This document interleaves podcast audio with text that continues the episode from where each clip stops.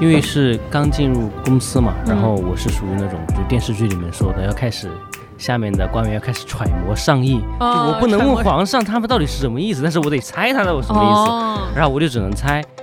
就是你不要盲从的先去干去了，更该做的是应该去了解到底对你的期待是什么，包括你自己的能力和潜质是什么样子的。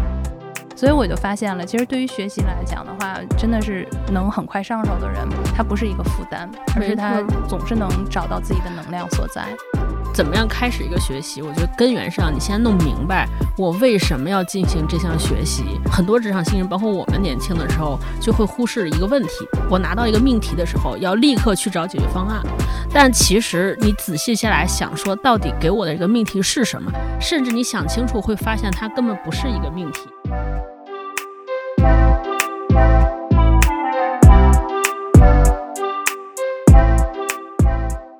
嗨，大家好，欢迎收听公司茶水间，我是妮娜。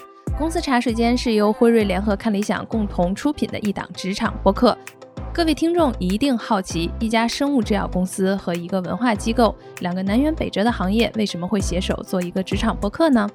在我们看来，每个行业都有它的行业壁垒和专业技能，但是呢，职场是一个由人组成的场域，在这个场域里，其实最难解决的问题不是专业问题，而是如何与人相处、与人打交道。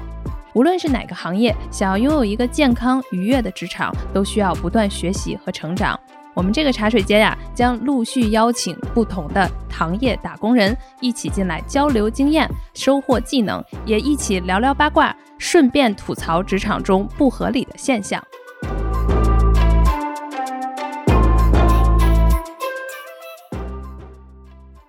嗨，大家好，欢迎收听公司茶水间，我是妮娜。我们在第一期节目啊聊过职场新人这个话题，在评论区呢，其实收到了很多回复和留言。在众多的留言中啊，除了情绪共鸣和相似的困惑之外，我们还看到很多的听众提出了职场新人应该如何快速的学习一些职场的新技能。那么职场老人呢，在面对组织的新要求或者新的岗位上，应该如何快速上手？那本期节目啊，其实茶水间就请来了两个新朋友，和我们一起来聊一聊一个人的学习能力要如何打造。我们在职场当中应该如何的做到不断输出也不断输入呢？两位新的朋友，第一位就是我们职场新人的代表，也是刚刚加入辉瑞工作两个半月的纯新员工舒雨红。嗨，Hello，大家好，我是新入职场的舒雨红，大家可以叫我小舒，也是刚从象牙塔里面走出来的纯小白。希望在这里今天可以跟大家一起探讨和学习一下，作为新人在职场应该去学什么、做什么。好年轻呀，一股清新的风。是的，那第二位，刚才大家可能听到他熟悉的声音了。那喜欢播客的朋友们应该十分熟悉了，他就是呢连续创业的职场老人，同时也是文化有限的主播超哥。Hello，大家好，我是文化有限主播超哥，主业是做一个原叶茶品牌，我担任联合创始人。职场老人太老了，我们一会儿就来聊一聊啊，老人的 老人的一些经历。嗯。那依然陪伴我们的还有我们的老朋友啊，懂心理的职场高管教练文文。大家好，我是文文，今天特别开心和超哥还有小叔一起哈，我们聊一聊学习这个话题。其实，正如我们前面说的，在第一期职场新人话题播出之后啊，其实好多的听众就在给我们留言，说想得到一些职场的干货，尤其是那些刚毕业的朋友们，他们特别关心在刚加入工作，尤其是前几个月，就如何能够快速的学习，然后让自己能够比较成熟的去应对工作中的一些挑战啊。正好今天是小舒同学，应该是刚刚两个半多月吧，不到三个月。对，那你作为这一部分的这个新员工的代表。我们先来聊聊你的工作当中会有现在面临的挑战或者问题吗？啊，那可太有了，每天都出现。最具有代表性的话，应该是我们这次一个客户想要跟我们探讨一个叫做非霍奇性淋巴瘤这么一个东西，就听起来就非常绕口，对吧？它其实是分为霍奇性淋巴瘤和非霍奇性淋巴瘤。然后呢，在我的眼里呢，我就会觉得这可能就是两个病。但是其实当你真正去寻找的时候，你才会发现，非霍奇性淋巴瘤的话，它是很多种病的总和。哦。所以客户不是想跟你只讨论一种病，他是想跟你讨论很多一个病的集合。然后这个对于我这种刚入职场的学生来说，我就会想呢，那我是不是得把每一种病都给他学一遍？然后如果不学得很深的话，这到时候客户跟我问起来，我应该怎么去回答？但是呢，每一种病呢，其实它的细分领域是很多的，就是没有多少时间去学习这个东西。光文献的话，可能就几万篇，就相对于同一种病，所以说就花很多时间，也不知道怎么去应对这个事情。哎，你在什么场合之下，这个客户突然就对你有一个发问吗？啊，对的，就是在平常的跟客户的就是沟通当中嘛，然后客户就说，哎，最近就正好我们要考试嘛，然后就会有一些题目，就可能是关于这种淋巴瘤的，然后他就会比较想跟你探讨，就，哎，你不是也是刚毕业吗？然后我们来可以一起去看一下文献什么的。我说行，那请问这大概是什么？他说是非霍奇型淋巴瘤。然后我就去看，然后发现了大概十多种吧，十多种病嘛，然后我整个人就惊呆了。哦，我复习从来都没有复习过这么多的 一种病。哦，那后来你是怎么面对这个挑战的？你是真的一个一个看文献吗？或者你找到了什么好的方法吗？拉黑了这个，再也不去了，从此不登门拜访了。前面两个一个是 T 细胞的话，我还真看了，真没看懂，就是真不知道他在说什么，觉得就这样不行嘛，因为我才看了第一篇就看不懂了，后面还有那么多论文等着我。去问了一下，就是一直在带我的一个姐姐，然后她就说，其实你不需要去把它每一个都看得很清楚的。其实一个东西的话，就特别像跟咱们客户聊这一方面的东西的话，其实他懂得比你不知道多多少，只是想跟你有一个非常正向的一个交谈的一个机会。然后这样的话，他在跟你输出的过程当中的话，他其实自己也会有一个更新记忆，或者是可能有些自己没注意的点，在跟你的交谈中，他想起来了。所以他其实是希望你来问他。对，通过他向你，你应该向他请教，这是个什么样的东西啊？他怎么看？然后他通过告诉你，然后他把自己的知识巩固一下，对不对？是的，因为就是我也是作为一个新人嘛，也跟他介绍了，所以他就会觉得，就哎，你们这种刚出来的一个学生，这种交流的话会更加的一个学术，然后包括你们可能对这方面会比较熟悉，这样的话可能会作为一个老师的一个角度，然后就在教授的当中，他自己也会去学，自会也会去学，也会去查这些东西。哎，我刚才有听到有一个视角特别好，就是你想专家可能在这个领域里面他已经植根这么多年了，他有他自己的一个见解了，可能他就是希望你说你刚从象牙塔里出来，你又年轻，你对这个领域是不是有一些更新的视角是他没有过的？所以这也是一个上次我们说嘛，新人新的优势，也许他就是想跟你通过这种交流，然后彼此去分享一些他没有看到的那些地方。对，其实挺赞同的。后面就是真正的去跟客户交流的时候，其实真的大概有百分之八十的时间是他在给我输出，然后我只是适当去提问，哎，那为什么这个细胞会在这方面发生这个一个癌变或者这样一个病变？然后他就会，哎，那是因为出现了这种情况。所以你看，小叔其实说了一个特别重要的学习的问题，就是怎么样开始一个学习。我觉得根源上，你先弄明白我为什么要进行这项学习。很多职场新人，包括我们年轻的时候，就会忽视一个问题：我拿到一个命题的时候，要立刻去找解决方案。但其实你仔细下来想，说到底给我的这个命题是什么？甚至你想清楚，会发现它根本不是一个命题。你看小叔这个情况，回归到职场，你会发现说，对方根本不是想让他弄明白这个问题。对方只是说希望你来跟我提问，做一个很好的互动，让我有一个地方来检验我的知识掌握的扎实不扎实。这个命题其实这样的，那这样的话你就根本不用看论文，一篇都不用看。对，他问什么你，他就是希望你是个懵懂的状态，他就希望我是个空杯。对，然后他就是把知识丢给我之后，然后我觉得，哎，那为为什么呢？对，然后他就会开始去解答。是的，就像他这种可能，比如说，要是我去听完了之后，或者我们更早的抓到了，哦，原来客户的核心是这个，我可能就会看啊，在这个领域有没有一些特别关键思考性的问题，让我问的这个问题别那么基础，然后让客户一边跟我互动过程当中，他能够享受整个的谈话，而且他会觉得是一个高质量的谈话。那这样子的话，那我这个工作就算完了。可能我真的是不需要读论文，但是我可以去找一找，在这个领域有什么精彩的对话和更启发性的一些问题。哎，那说到超哥，因为超哥刚才说啊，职场老人，职场老人其实我觉得会有两个阶段，一个阶段就是在职场老人的职场新人阶段。超哥，你是怎么学习的？在那个阶段？我现在回看，我当时就犯了很多的错误。我之前老在我们节目里边讲，我其实有一点名校压力的。我们去那个环境可能还不太像辉瑞，比如辉瑞你会有好多这种，比如哈佛、耶耶鲁的这种名校生来。像我们那个时代，就哦一说清北来了，你就感觉旁边就有人说，哎，我就要看看这个人到底行不行 啊？对对，大家都会有这种期待。所以呢，我那个时候就是叫耻感驱动，就说，哎呀，我可不能丢人啊，我可不能让他们觉得我还不如这些普通学校的呢。在这种压力之下，更是，比如说领导丢过来一个问题。我首先要想说，我怎么做才能惊艳？这个事儿我怎么做不掉在地下？我要面对小叔这个问题，我肯定说，那我得表现，我得不吃不喝不睡也得把这论文都读完。我读不完论，我得问别人，所以就会犯特别大的问题，就是我不会拆解命题，我也不会发问。一来了之后，我首先讲的是我用什么办法，而且得是用完美的办法把这个问题快速的解决掉，这才能显出我厉害。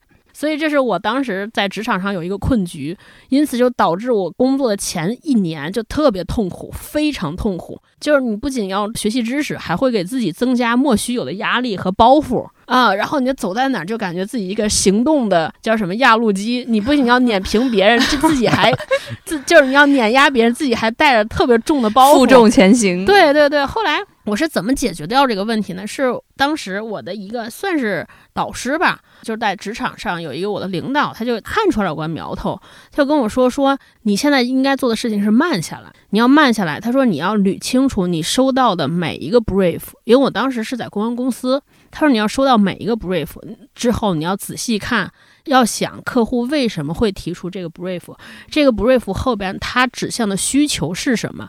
哪些是你能做的，哪些是你做不了的，以及哪些 brief 是客户本身提出的，还有哪些 brief 是客户的老板提出的？所以他就要我第一个先学会的叫做看会 brief，这是我一个非常重要的启发。所以我现在回看，我觉得每一个职场新人其实都应该就拿到任何一个命题，无论是你一个学习的课题，还是你一个工作的课题，都要捋清楚这个，就是对方需要我完结什么任务，我交付的东西是什么。他需要我交付的形式是一个文案、一段文字，还是一个 PPT？这个弄清楚，然后再拆解说，在这个东西，在这个交付的物料之下，哪些是我现在会的，哪些是不会的？那不会的东西，我需要在多短时间内可以向谁求助？就是要把你的这个任务捋清楚，你要捋清楚对方的，也要捋清楚自己的能力数。然后再把这些交付的时间节点全捋清楚，再开始动手。我觉得我反倒现在看，就是你一开始动手之前想的或者花的时间，应该是比开始动手更多，才会保证不出错。嗯，是因为我觉得超哥说的这点我特别同意。就是有的时候我们看到在组织里面，就是特别怕领导布置了一个任务之后没声了，就是底下人就好没问题就回去了，然后领导就说：“哎，我刚才我就觉得我没讲清。”清楚 他怎么就听得这么快就走了呢？就有的时候就会出现这个问题，就是在这个的时候，其实领导也会说：“哎，你是不是可以再跟我有进一步的沟通，对吧？你需求是什么？然后怎么交付时间？其实他也是需要在跟你不断的确认中，可能有一些领导才会说：哦，你真正是听懂了我的问题。但往往看着，比如说像特别多的职场新人，他就一点头他就回去了，对自己做的也用力，然后交付结果的时候，可能那方向就一开始就错了，对，所以又要再返工。所以我觉得超哥这个刚才说的，其实是职场当中特别常出现的。而且我当时还会出现一个什么问题，就是我一定说这个事儿交给我了，必须得我完成。我完成不了不行，求助是种可耻的行为，就是越求助就好像会不会显得我不行不会。其实本身这个东西是超出我的能力范围，但我也不说，我就做。比如说这东西星期五交，星期三给我，我可能星期三、星期四不吃不喝不睡觉。临到周五了，老板说你这东西交没交？我其实就是根本交不出去，但是我就硬扛，扛到最后，老板说不行，客户要了，你快给我看一下。结果发现你知道吧，根本用不了。然后老板也很崩溃，我也很崩溃。然后老板就说：“你为什么不跟我说？你为什么不逐步确认？”我还觉得很委屈。或者你看我为了交付这个这么努力啊，对我牺牲了睡眠，牺牲了饭，就经常会这样。所以我觉得在职场当中，作为新人，第一课就是不要给自己的项目或者自己的团队一个 surprise，在做 工作的时候要及时反馈。及时沟通这个事儿，我做到哪儿了？我现在在哪儿？有什么困难，或者没有什么困难也可以。我我保持的很 OK，做的很顺，我觉得也得让别人知晓。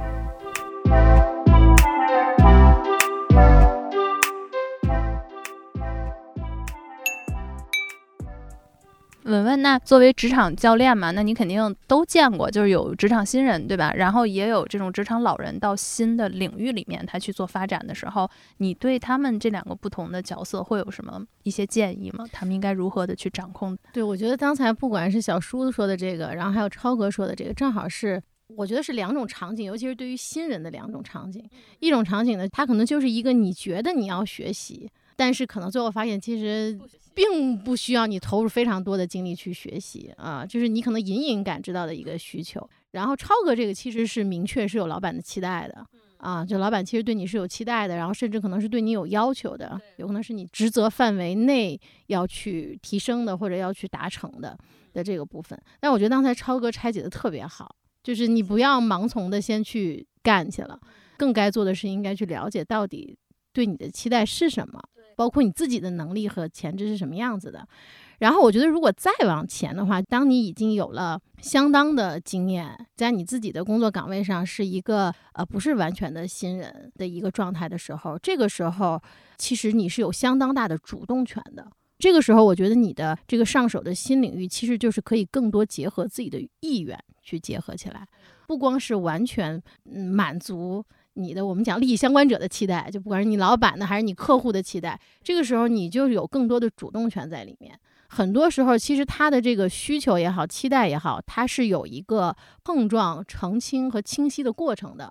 绝大多数，它不是一个特别明确的那个像素非常清晰，或者已经百分之百清晰的一个状态。但是在这个碰撞的过程当中，你的主观能动性就很重要啊，就是你希望这个事情最后出来是什么样子的，以一种什么样的方式，可以完全结合自己想要去成长的那个部分的能力。哎，文文说这个我特别深有感触，因为我是创业者嘛，我经常会面试。我之前面试的时候都会问一个问题，因为我是小公司，所以我们经常会去面试一些其实人家已经在职场过得很好的人。然后有些人他因为喜欢我们的公司，喜欢我们品牌，甚至因为喜欢我个人想加入，所以我都会问他一个问题：说在这份工作之外，你还有没有什么新的期待？你有没有想？通过做这份工作，想要学到的东西，哪怕他说我想跟超哥学学聊天和做播客，我都觉得是好的。就这个对我来说是加分项，因为我认为这样的话，他在这个工作中会有主动性。他会主动想办法，我就特别喜欢跟这样的人工作。就今天我们在开始聊播客前还讲说，如果在这个工作里边，我经常有一个观点，我觉得可能很多人都高估了自己的耐性和忍耐度。很多人说我对这个工作也一般，但是为了挣钱嘛，对吧？为了挣钱，为了生存，上去哪儿上班不是上？哪些公司都有问题。那我就来这忍呗。他其实对这个工作是没有特别多的热情和好恶，他就觉得靠忍能忍了。但是我觉得忍不了，就必须在这个工作中，还是包括我们学习新领域也是，必须得有自己有好奇、有主动，你才能学下去，不然就会极其痛苦。能能学一次，你学不了永久。那既然刚才其实说到这块儿，就是说在跨这种新领域的时候嘛，尤其是到职场老人了，就是那个你已经不再是满足于老板对你的期待或者公司对你的期待，你到后面其实就开始有了个人的期待，你会就是期待，哎，我未来的职场是什么样子？我希望跟什么样的人在一起工作，对吧？然后我希望从这份工作当中获得一些什么，就开始思考了。那超哥，你是跨过多少个领域啊？就是刚才说过嘛，在不同行业都创过业。哦，我其实都始终在一个领域，但是我只是相当于是从甲乙丙丁方这个角色在跳转，因为我是学新闻的，所以我一出来是在媒体，我是做电视，然后跟杨澜老师做《杨澜访谈录》嘛，做电视内容编导，然后后来呢，就哎突然有有有偶然的机会能到 Four A 的公关公司去做，你相当于就变成了要给电视节目下 brief 的人，哈。然后慢慢的，我又又从了乙方变到了甲方啊，我就去做品牌，后来就去了公司自己创业，就基本上其实做的还是跟营销、广告内容相关的事情，只是就是越来越往上走。我那天在节目里开玩笑说说。从我这个职业选择背后透露了一个野心，就是我其实就想说了算，要做金字顶端的女人。就是我是一个，我觉得也是找工作的过程，越来越认知自己的过程。你会发现在哪儿老不自由，因为你做节目的时候，对吧？有一些品牌商和广告主老跟你说，你这节目得这样这样这样。那我说那不行，我得当那个下 brief 的人，然后就到了广告商那儿，到了广告商那儿说不行，还有客户爸爸 说那我就去当回客户，对吧？到了客户那儿发现也不止，你的市场部也要为你的产品部，你要为产品为公司的战略部服务，也是个乙方。后来那时候算了，那我自己做一产品吧，是不是就我能说了算？最后一步一步走到这儿，结果你发现其实算不了。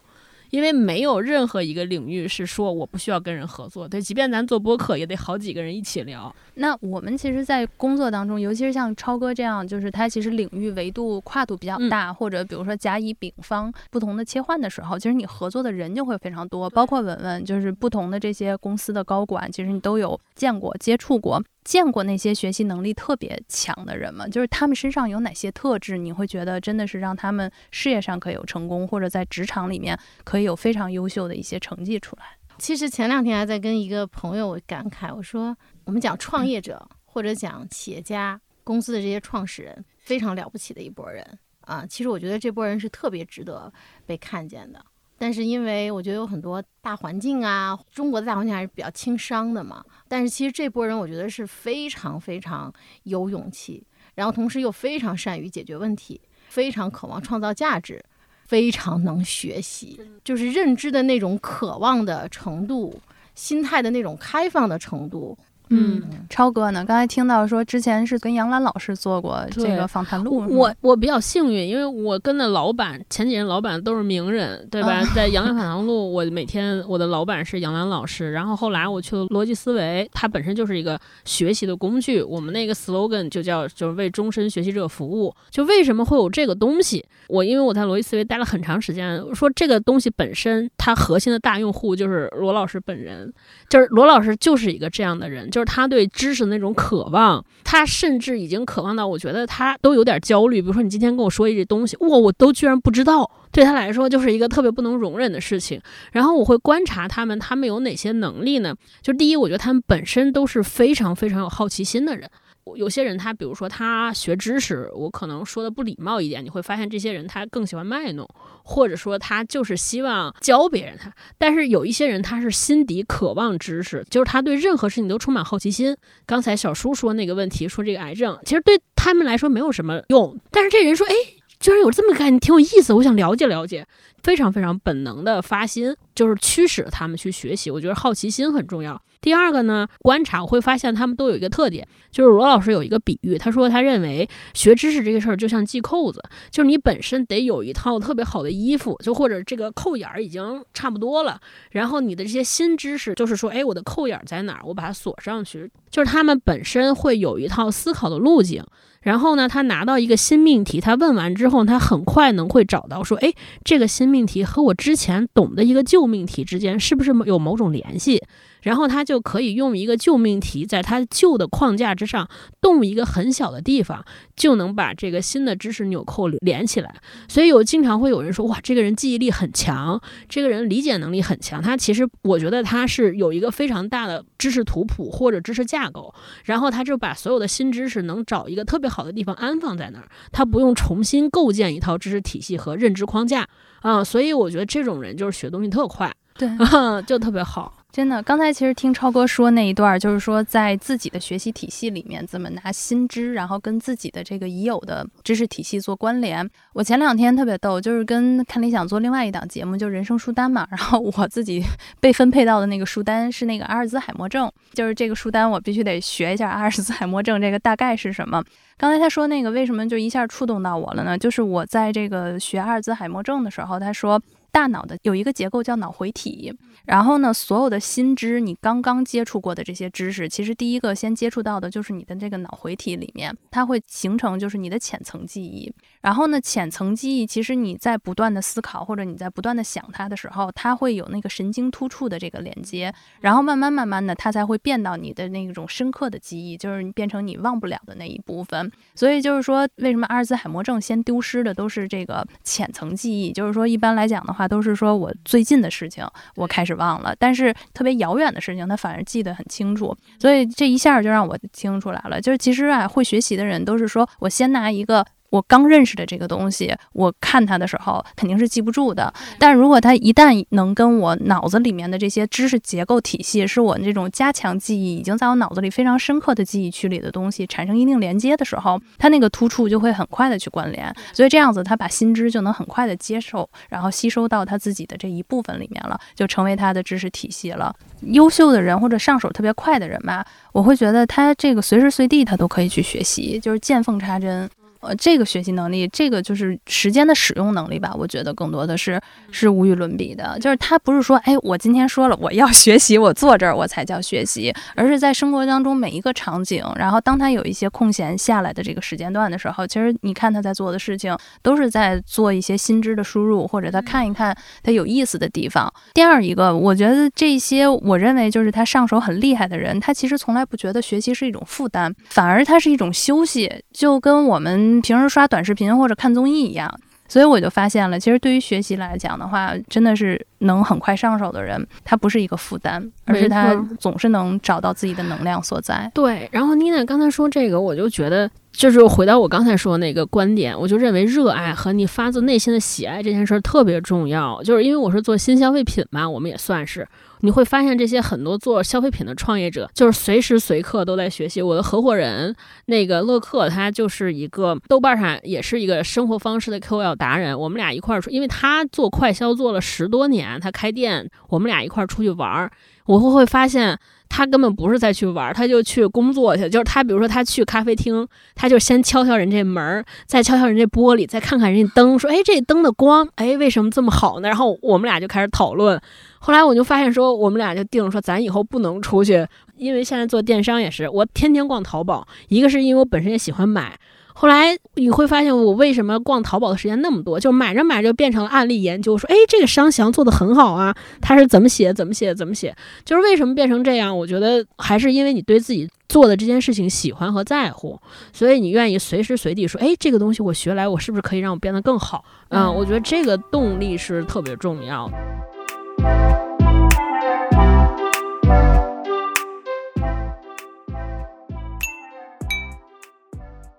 我觉得刚才啊，咱们说的一种都是在职场当中的主动学习，其实都是特别愉悦啊，就是欢快的。但是要是碰上有没有那种情况，就是你老板说必须得学会，对，必须得学会，或者还有更差的，哎，我觉得你最近不行啊，您得好好学学习。对你没学呀，就是我们作为职场新人，我应该怎么解读就是老板这种话呢？我我要是拿到老板说。你学习能力还是不够啊，你得多学会儿。我应该怎么去想这句话呢？就是老板说你的学习能力还不够强的时候，那就骂老板呗。一定是你的不对，不是我的不对。其实这个学习能力这个事儿，它其实是一个很宽泛的概念。这个里面可能包括，比如说注意力、还有记忆力、理解能力、分析能力、思维能力啊、计算能力等等等等。因为我百度来的，这也是 学习，学习。这样，听友们现在到拿到这儿不用拿笔记啊，大家去网上搜，你搜了哪个关键词来着？什么是学习能力？对，所以说老板在说这个事儿，它本身就是一个非常宽泛的概念。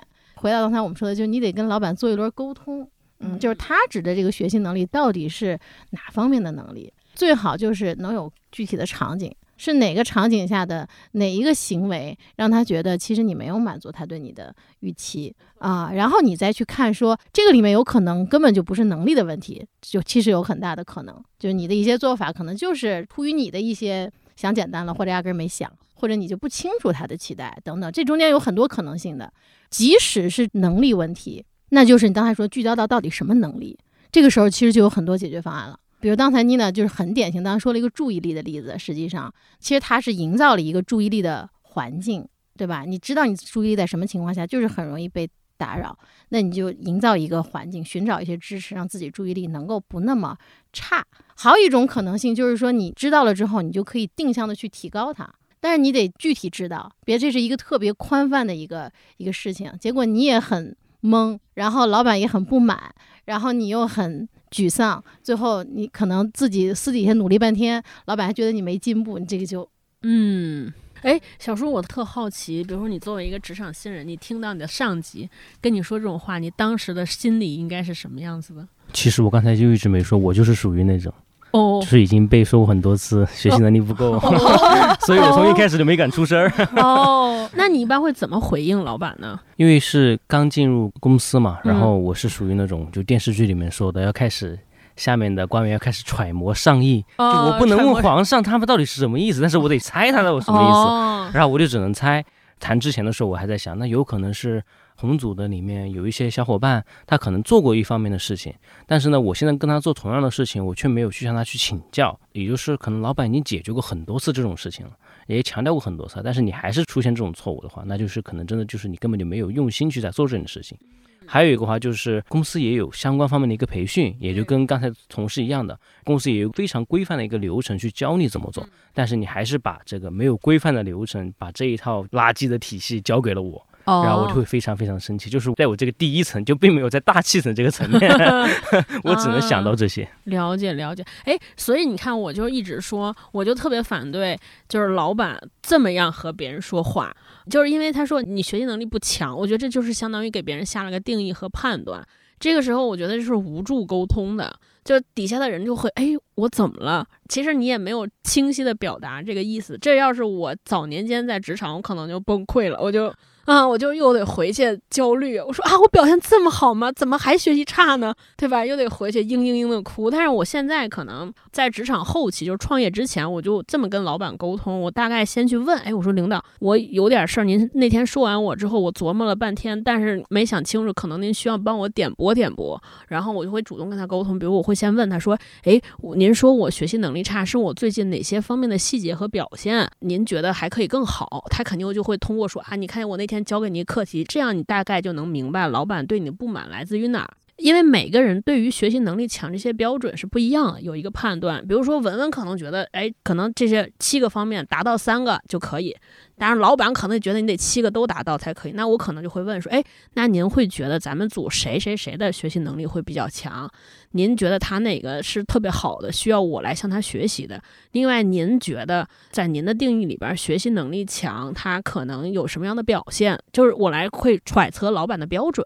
我觉得大家不要去试图了解一个人的心思，了解不了。甚至老板今天跟你说的，你今天问他和他那天前天跟你说的都不是一个意思，他都不记得他说啥了。但有一点不变的，就比如他认为什么是就是学习能力强这件事的标准，轻易不会变。所以我觉得就是大家要确认这个标准，而不是确认他这个话的意思。对，然后当他说完这些标准之后，我大概心里也明白，能够确定肯定是老板对你不满意，这是真的。但是通过他前面问的这些细节，包括这些标准，你大概能够明白，有一些肯定是老板对你的误解，还有一些是比如说你做了，但是他没被他看到。我就在这个时候呢，他也不叫解释和澄清。我觉得职场新人有的时候有一种。误解可能也是因为他比较年轻，所以他就会说：“哎呀，老板都这么说我了，那我就算了吧，忍了吧。”但我觉得这个其实是一个做的正向沟通。比如说：“哎，老板，您那天跟我说怎么怎么回事儿，其实是我做了，可能我那天表达的不好，但是这个工作我觉得做了啊，那我下次也一定要练习表达和沟通上面的问题。我觉得至少这个是要表达清楚的。嗯，就是你会发现，把领导对你的误解这个事儿一定要先厘清。”然后再把我们现在不足的地方再补强，我觉得这是一个跟上级进行向上管理和沟通的一个比较好的方式和方法。我自己当了领导之后，会发现说，大多数的领导他也是，尤其像管理半径变长之后，他其实不可能了解每一个人。很多时候呢，他其实是渴望了解和渴望和其他人进行沟通的，但是就是需要有一些。通道和方式让大家彼此沟通建立起来通畅了，这个团队才能效率高。不然咱一个团队六个人，然后五个人坐这揣摩老板，老板就是自己，谁都不高兴。所以我就比较，大家有事儿说开就先去问。尽量不要猜，我觉得这是两口子谈恋爱也是这个事儿。是，但是问你不能那种说，你说我学习不好，你说我学习能力不强，你说哪儿吧？啊，我怎么了？对，这种就吵架。对，但是你说是我是请教，我确实需要你帮助点拨我。我觉得每一个人。老板就收到你这样的请求，他也不会很生气，因为我觉得这个学习能力啊，其实是双向的，就是是一个双向奔赴的过程。没错，我记得特别清楚，就我刚加入辉瑞的时候啊，还学过一门课，就是了解 Generation Z 新世代这门课。对，这门课谁上呢？就全部，比如说是至少经理级以上的人上。他们都不是 Generation Z，对，这为什么呢？是因为这个时候你能明显看到这个组织里面新员工多了，嗯，很多老板就说：“我真不会带新人了，安排任务怎么安排？我沟通怎么沟通？”对，我想表扬吧，他们觉得我虚伪；批评吧，他们觉得我伤他心了。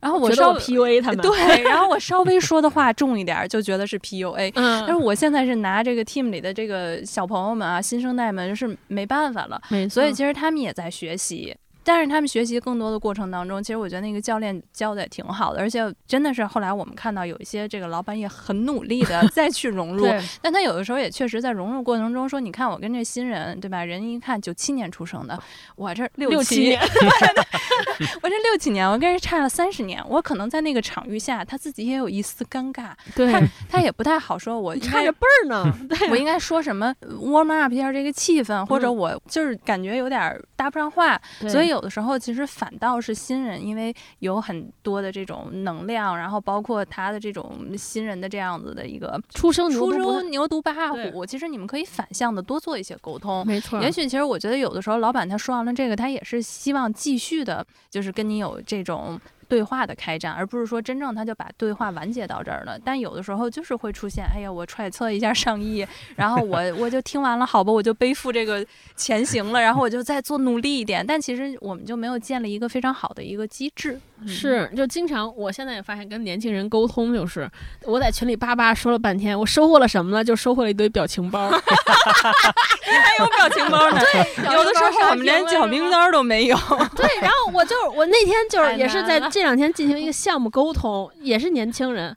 我觉得我已经算是一个比较会沟通，而且大家知道线上沟通又很难。看到不到你的情绪和语气，所以我就会特别掰开揉碎讲说，我我为什么要这么做，我们为什么要这么做，这做了之后呢，可能会有什么问题，一条一条、一屏一屏的写，写完之后就得到了一个表情包，说好的，我就当时就崩溃了。我其实想得到反馈是说，你们赞不赞同我的看法，而且我已经很清楚，我说这都是我自己想的，也可能不对。我说你们觉得有什么问题，大家可以提出来。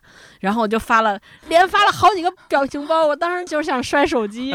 我是如何解读表情包？我就觉得手机那边人就在翻白眼儿，说：“哎，他可太事儿了 啊，至于吗？有必要吗？”我就这么解读这些表情包了，所以我就觉得我现在作为一个职场老人也非常困惑。对，就超哥这还有表情包呢，就是嗯有的时候人家发表情包，你是觉得他糊弄你，嗯有的时候一片死海，然后就那个群里寂静，一片寂静更可怕，你都不知道自己是不是要继续下去这一台戏。然后还得就是小窗，小窗一个人说：“你快快快发点什么，要不我太尴尬了。是这样的，作为新人，像我们老板在群里发一个什么东西的话，然后老板发完之后呢，可能是一点二十五发了，然后一点二十六了，我看了一眼，好像还没有人回，然后我想我是不是该回一个？如果我不回的话，老板是不是很尴尬？”对，特别是我作为一个新来的人，如果我不回的话，是不是代表了我没有融入这个团体？如果我说嗯，老板我不同意这个，那老板会不会说？那你一上来挑我的刺儿，你这以后还得了？我也不敢回，我只给他回个表情，呱唧呱唧，厉害，真厉害。今天真相了。这真相了，真相了。就是说，在我们的这个职场里啊，刚才也说了，小树同学有这么多的这个就是心理路程啊，你会觉得真正在你现在学习能力的话，跟原来真的是象牙塔里头真的是有哪些不一样呢？呃，从实践中感受到不一样，确实会很嗯大。作为学生时代学习的知识的话，其实都是有固定答案的。我们会去根据一个老师的出题习惯，其实百分之八十、百分之九十，我知道他这场考试会出什么，然后我就按照他要出题的这个思路我去复习。这样的话，我至少可以拿到一个很高的分。但是初入职场之后，从社会上来说的话，就是不一样了。你不知道你的出题人是谁，然后你的出题人对你来说，你可能素未谋面，你这时候就复习的都没考，都考的都是画，考的都是画圈外面的东西，你完全完全没有做好一个准备，然后就会比较慌的一个过程。我慌了，这一刻我慌了。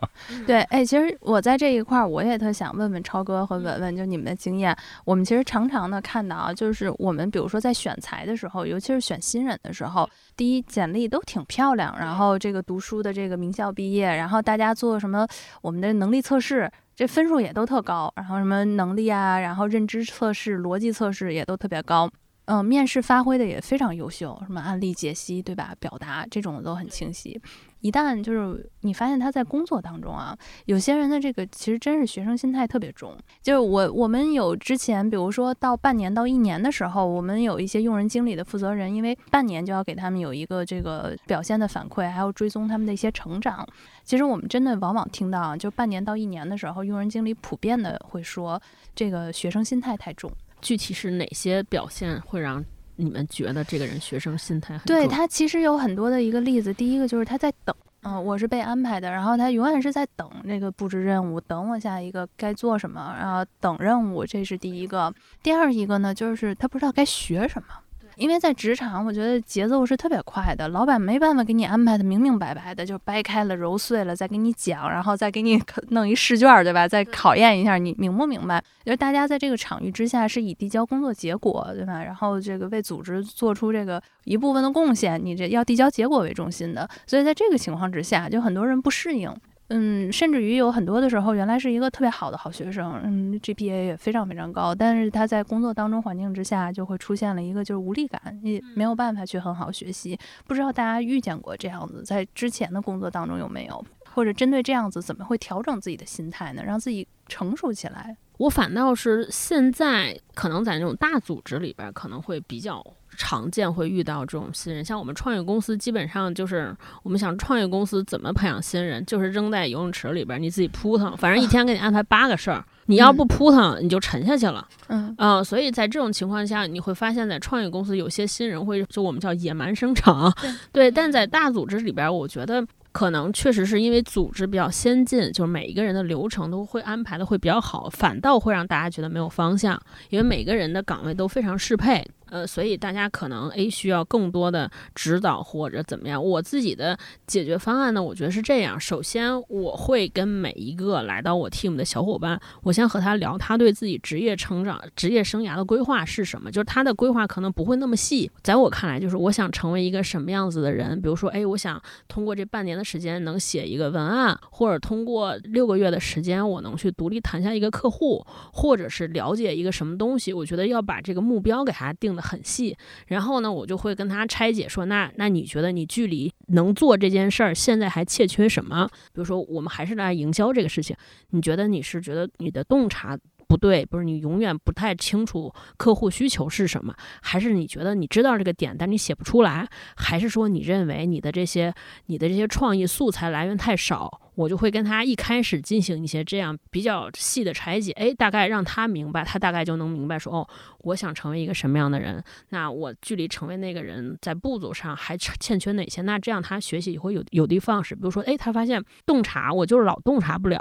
比如说，我们要卖这矿泉水，我到底是说你这个矿泉水能解渴呢，还说这个矿泉水瓶子设计的好看？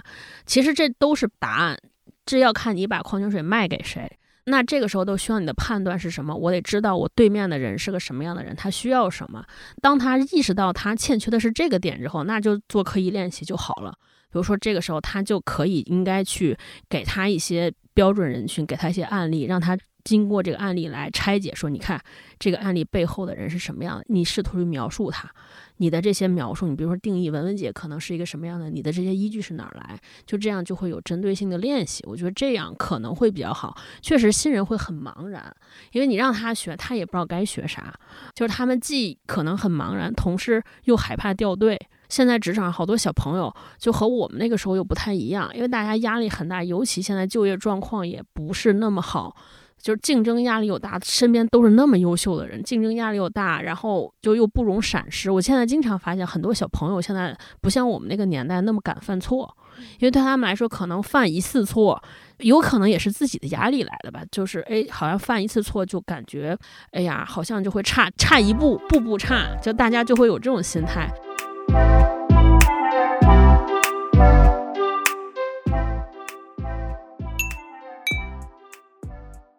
到最后啊，其实我想聊一聊，就是说见过咱们就是学习能力不够的一个案例，能给他后面的职业生涯会带来一些什么不利的发展吗？因为其实现在来讲的话，组织就像超哥说的，一直在变化。对。然后有些人到职场后期的时候就会力不从心，或者别说后期了，我刚干几个月我就觉得特别力不从心。但是如果真的是学习能力不够的话，会给自己个人职业的发展或者团队组织会带来什么样的影响吗？对我也有同样的疑问。因为我目前应该就是属于我们小组里面那一个人了，那一个，那不会不会，那不会不会不会不会，救救我救救我！个人有点不太相信说一个人学习能力差这件事情。嗯，我觉得要不然呢他是方法不对，要不然呢是说他可能就是没有动力和意愿。我一般会这么分析，我会跟这个人聊，如果他真的是动力和意愿。出了问题，那我觉得那可能就是这就是 Nina 专业的。这在 HR 的角度，你看，要不然是给他换一个职业发展道路，还是比如说激励不够，还是说他现在存在什么矛盾和困难需要解决？那还有一种，比如说方法，那他确实是认真学了，就像小叔这种，那应该他可能就是着力点啊，或者说他用的技巧和方法不对，我觉得这个事儿就还挺好解决，那就坐这儿咱捋呗。跟我说你是咋学的，大概率像这种一定是他出发点就错了。就比如说像小树这，我觉得尤其现在，我都觉得没有笨人。我觉得尤其现在年轻人就聪明的一塌糊涂，特别机灵，没有学不会的东西。我觉得一定是方向出问题了啊！我觉得把这个事儿解决好了，应该都挺愉悦的。还有一些人，我觉得就是职场新人会身上特有的那种压力和恐惧和畏惧。嗯，就他可能不会提问，也不敢，他就是想说，我先做准备，然后变成最好的自己给你们看看。嗯，所以就闷头干，闷头干，你会发现都离得十万八千里，队伍要往东走，他还在那儿学呢。说后来一问，说我们早换方向，我们不干这个 team 了，我们不干这个课题了。我觉得就是这样。我觉得还是说，对于职场新人，让大家多多的融入集体，一定要保持沟通，让大家知道说，哎，他最近在想什么，他在忙什么，他是不是遇到了什么困难？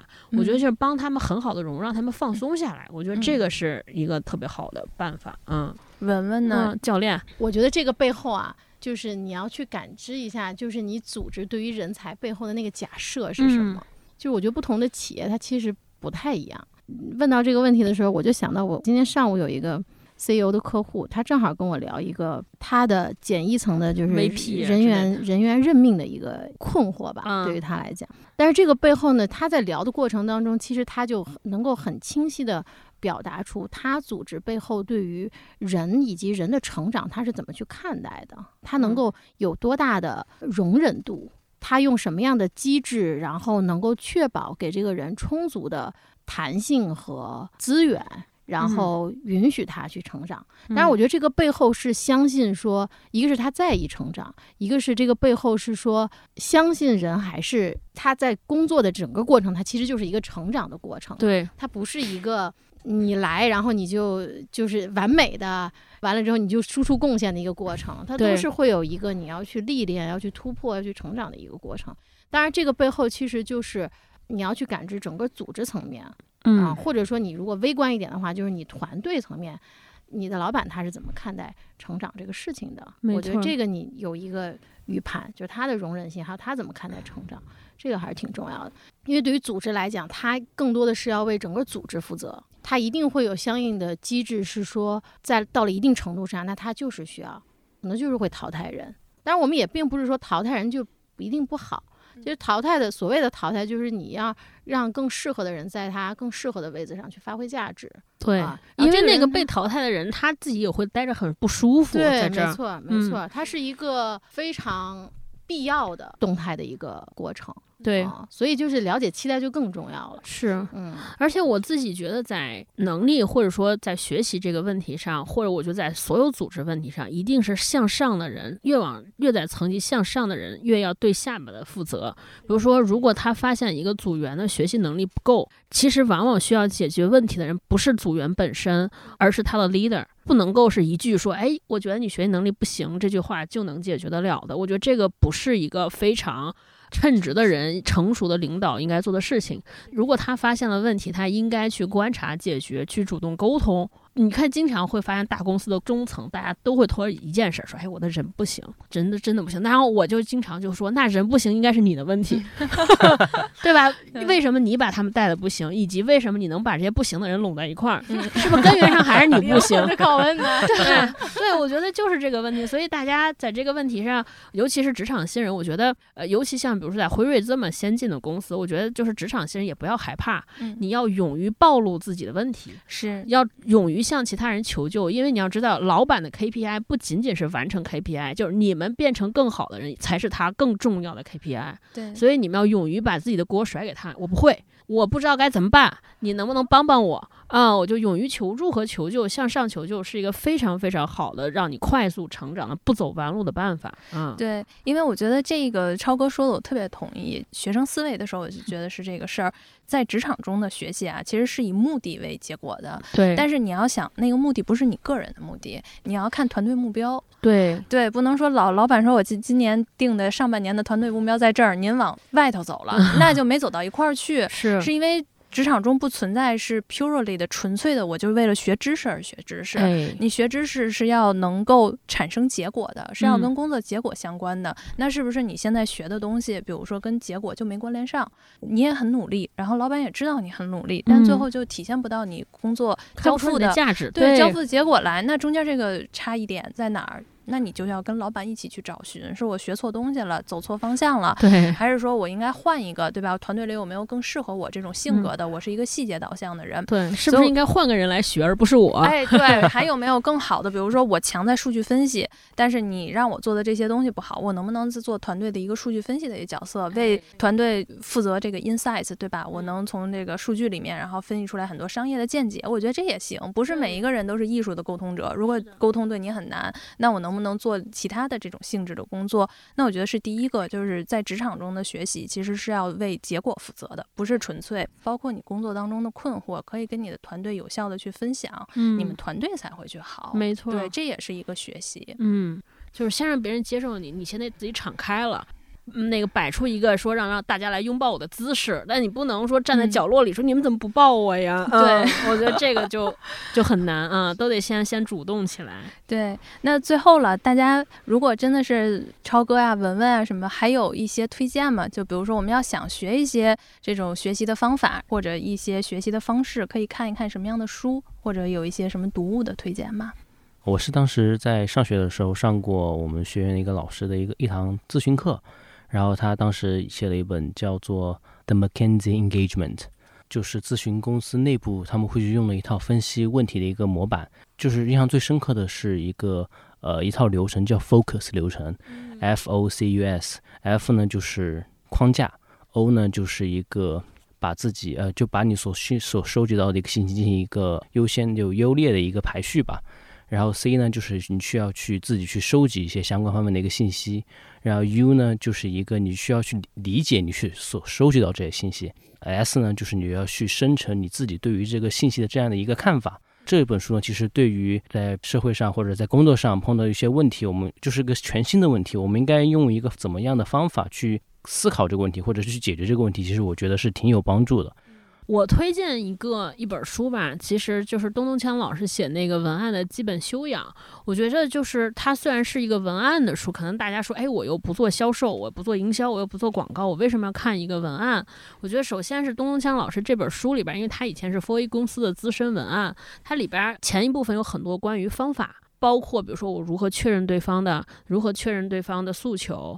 到底我如何来展开一项工作？我觉得就是流程化的思考是很好的。另外，我认为每一个人在今天，因为我们要写邮件，我们在微信上打字沟通，每一个人都应该具备一些文案的基础的素养，对吧？就比如说小叔说，你看今天我们经常会在表达中和沟通中发现一些词不达意的问题，对吧？我明明这么想，为什么对方会这样？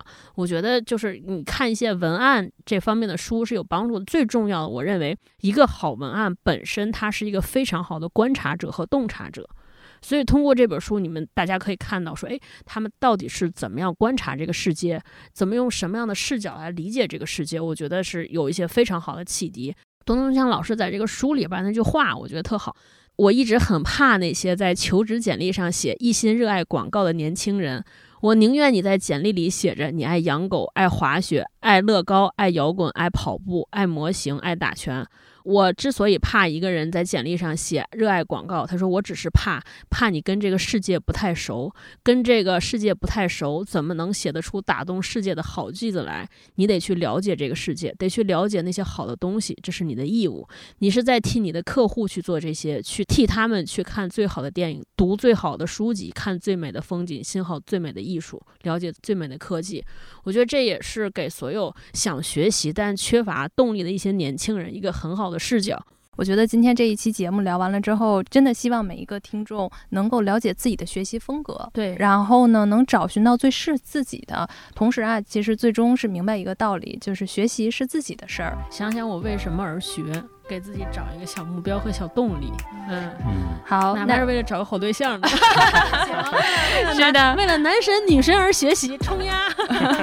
好的，那今天我们就这么快乐的结束了。然后也希望大家如果有一些学习的小妙招，或者自己在工作当中学习的一些心得和见解，也希望在这个留言区分享给我们，跟我们一起互动。谢谢啦，拜拜，下期见啦，拜拜，拜拜。